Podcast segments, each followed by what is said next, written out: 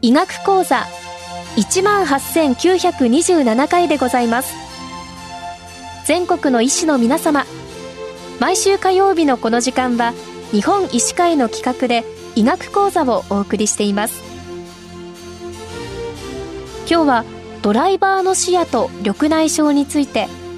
東邦大学医療センター大橋病院眼科准教授石田京子さんにお話しいただきます。我が国における昨年度令和元年の交通事故の総数は38万1237件であり、交通事故死者数は3215人でした。事故数、死者数ともに減少傾向にはありますが、交通事故は疾病による死亡と異なり、100%予防可能な死であり、社会にとって極めて重要な問題です。まず、安全に自動車を運転するには、特に3つの要因が関与していると考えられます。1つ目は、道路、標識、信号などの環境要因。2つ目は、車両デザイン、安全運転補助機能や自動運転機能などを含む車両要因。そして3つ目はドライバー要因です。ドライバーは周囲の状況を検出判断し運転操作しますが、認知とともに視覚情報を得ることは非常に重要です。高齢になっても独立活動を維持するために運転ができるということは重要ですが、加齢とともに指揮能及び認知力は低下します。加えて認知に対して反応する能力も低下します。高齢者では認知してから物をつかむまでの反応時間、目と手の協調運動時間が伸びることが知られています。また、中心視力、動体視力、コントラスト感度だけでなく、空間、時間、色彩判別を含む視覚処理能力は加齢とともに低下します。しかしながら、特に緑内障では、こうした運転に必要な機能が加齢減少以上に低下してしまいます。次に緑内障についてお話しします。緑内障の本邦での有病率は40歳以上の5%、20人に1人であり、年齢とともに有病率が上昇し、70歳以上では10から11%となります。さらに疫学調査の結果では、有病者の89.5%は自分が緑内障であることに気づいていませんでした。緑内障では、両眼の視野欠損の度合い、ステージが異なることが多く、両目で見た場合に見えないところを保管してしまうと、視野以上に気づかないことが多いです。また、緑内障の視野障害の進行様式は、通常周辺部から障害され、視力に関わる中心視野は末期まで保たれることが多く、それに伴い末期まで視力が良好であることが多いです。自動車等の運転に必要な適正試験の視機能に関する検査は、視力、色彩識別能力、新視力がありますが、視力が一眼で不良なものについてのみ視野検査をすることになっているに過ぎないため、視力検査でパスすれば視野検査は行われません。そのため、中心視力が良好な例では視野欠損があっても免許取得は可能です。また、視力の基準をクリアできない場合のみ実施される視野検査は、通常簡易な水平視野系で検査されていますが、実際に視野が狭い場合においても、この簡易視野検査に合格して免許を得ていることが報告されており、視野方法の改善が望まれています。では実際に緑内障性視野異常が運転にどのように影響を与えるかについて述べさせていただきます。初期から中期の視野異常と交通事故の関連では関係があるとするものと、関係が証明できないという研究結果が混在します。しかしながら、視野が後期障害例になると、正常例や初期、中期障害例に比べ、優位に交通事故を起こすリスクが上がるとの報告が多いです。いくつかの論文結果をご紹介します。両岸の試合条例では、試合場のない人に比べ、交通事故が2倍になる。55歳から87歳の高齢者のみを対象にした場合、視野狭窄のある高齢者では、狭窄のない高齢者に比べ3.6倍事故を起こしやすい。また、視野障害の悪い方の目に注目すると、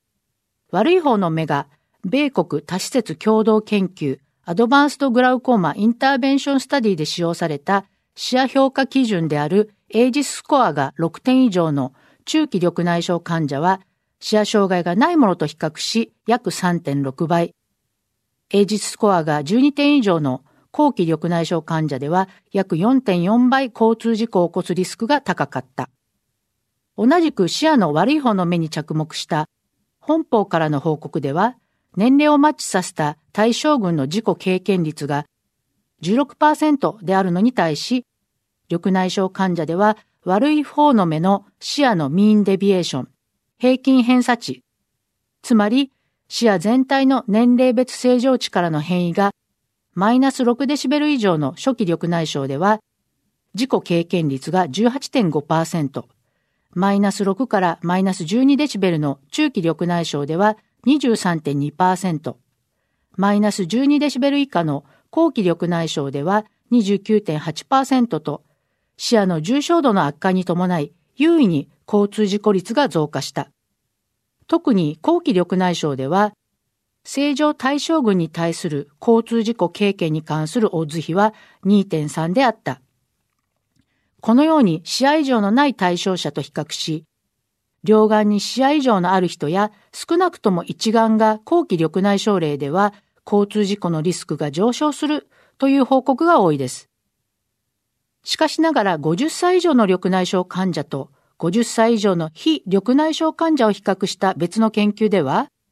緑内障患者は自分に視野異常があることを知っている場合、夜間、雨天、ラッシュアワーなどの運転をより避ける傾向があり、運転がより慎重になることで、むしろ正常視野群に比べ事故率が低下していました。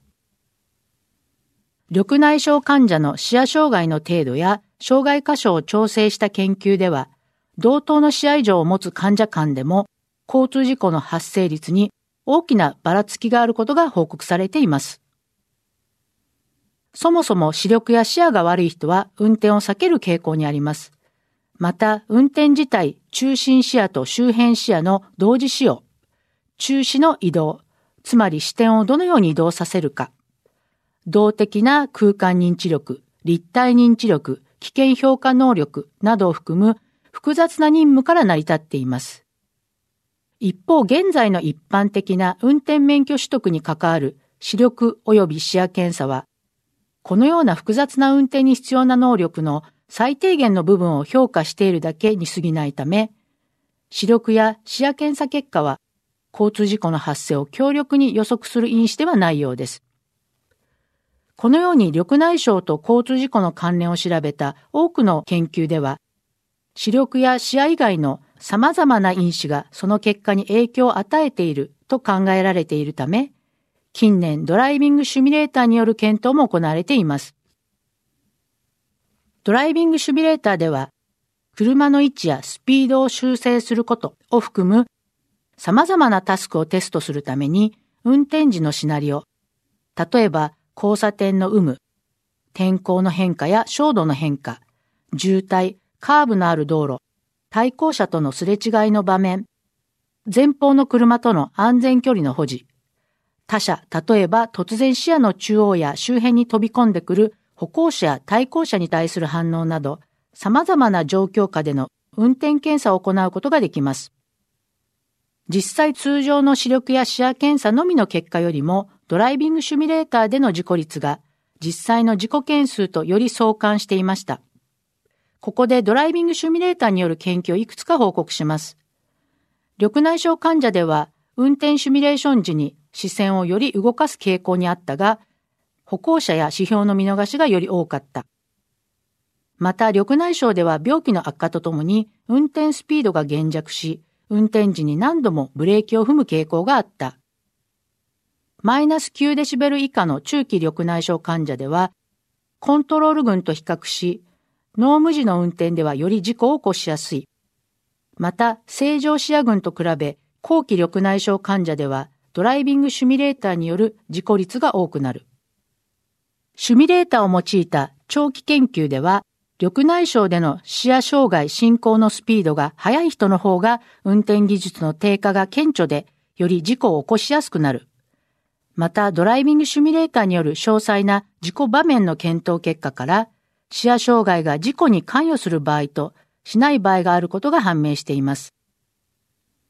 例えば、交差点を右折する対向車との交通事故場面を使った解析では、正常視野群では事故の有無に年齢や視力は関係なかったが、後期緑内障では年齢が高く視力がより悪く、両眼重ね合わせ視野での下方の視感度が悪い人が事故を起こしやすかった。このようにドライビングシミュレーターでは、様々な状況下での運転研究を行うことができるだけでなく、実は運転の経験を積むことができます。運転時人は常に目を動かして外界の情報を得ようとします。運転シナリオを繰り返すことによって、緑内障患者は見知らぬ道路での夜間の運転に対してより慎重になり、事故率が低下しました。また、自分の視野異常がどこにあるかをドライビングシミュレーターで自覚した場合、事故が起きにくくなりました。一般に視野障害を有する緑内障患者は、運転の習慣を変える傾向にあります。視野検査で5デシベル低下するごとに運転を控えたり、免許を返納する割合が増えます。しかしながら視野障害の測性によっても異なり、両側性の視野障害患者では運転自体をやめる傾向にありますが、変則性の視野障害患者では運転を控える傾向にあるだけです。特に高速道路、ラッシュアワーや夜間の運転等、より注意が必要な場面での運転を控える傾向にあります。視機能が障害されると安全に運転するためにより労力を必要とするため、疲労しやすく、また運転に対する自信も低下します。緑内障患者では運転時のストレスレベルも、視機能の低下と反比例することが知られています。しかしながらすべての緑内障患者でこうした傾向が見られるわけではなく、自分が緑内障であることを知らないとか、緑内障性視野障害が運転にどのようにネガティブな影響を与えるかを知っていない場合、運転を控えないと言われています。高齢者が多い緑内障では、運転ができなくなると孤立感が増し、実際に孤立し、鬱になる傾向が高くなり、結果的にクオリティオブライフが低下します。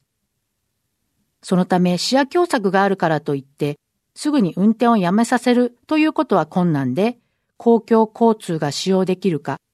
周りのサポートがあるか等も考慮する必要があります。しかし、一旦自分の視機能の制限を知ると、運転習慣を変える傾向にあるため、患者さんにはご自身の試合上の程度を知っていただくことが大事だと思われます。慢性疾患である緑内障では、視野障害が感情に進み、末期まで中心視力が保たれるため、自分の視機能の異常に気づきにくいです。視野異常が与える運転に対する影響をリアルに自覚していただくために、ドライビングシミュレーターを体験していただくのも事故率を減らす良い方法と考えます。現在までの研究で分かっていることをまとめますと、1、現行の自動車運転等の適正検査方法では、視野異常のある例が試験に合格してしまい、免許保有者に視野異常例が多く存在します。2、しかしながらすべての試合場が即自動車事故につながるわけではありません。3. ただし試合場が高度になると事故につながる可能性が高いです。4. 試合場と事故の関係を研究するには、試合場のある場所、目の動き、注意力、スピード、運転場面を含む様々な状況下での運転を総合的に検討する必要があるため、近年はドライビングシミュレーターによる研究が盛んに行われています。5、自分の視野異常を自覚している人は、回避行動により事故を予防可能です。つまり視野異常が軽度な場合には、安全運転教育にドライビングシミュレーターを利用し、リスクを軽減できる可能性があります。さらに今後は安全運転サポート車の普及など、軽度試合上患者に対する運転サポート方法の向上も望まれます。一方、試合上が強く、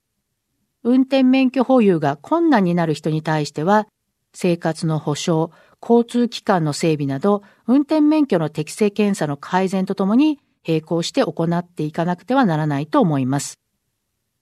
本日はドライバーの視野と緑内障についてお話しさせていただきました。今日はドライバーの視野と緑内障について、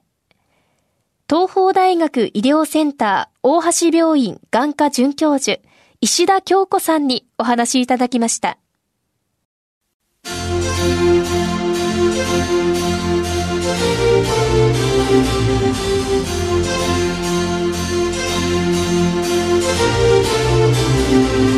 それではこれで日本医師会の企画でお送りいたしました医学講座も終わります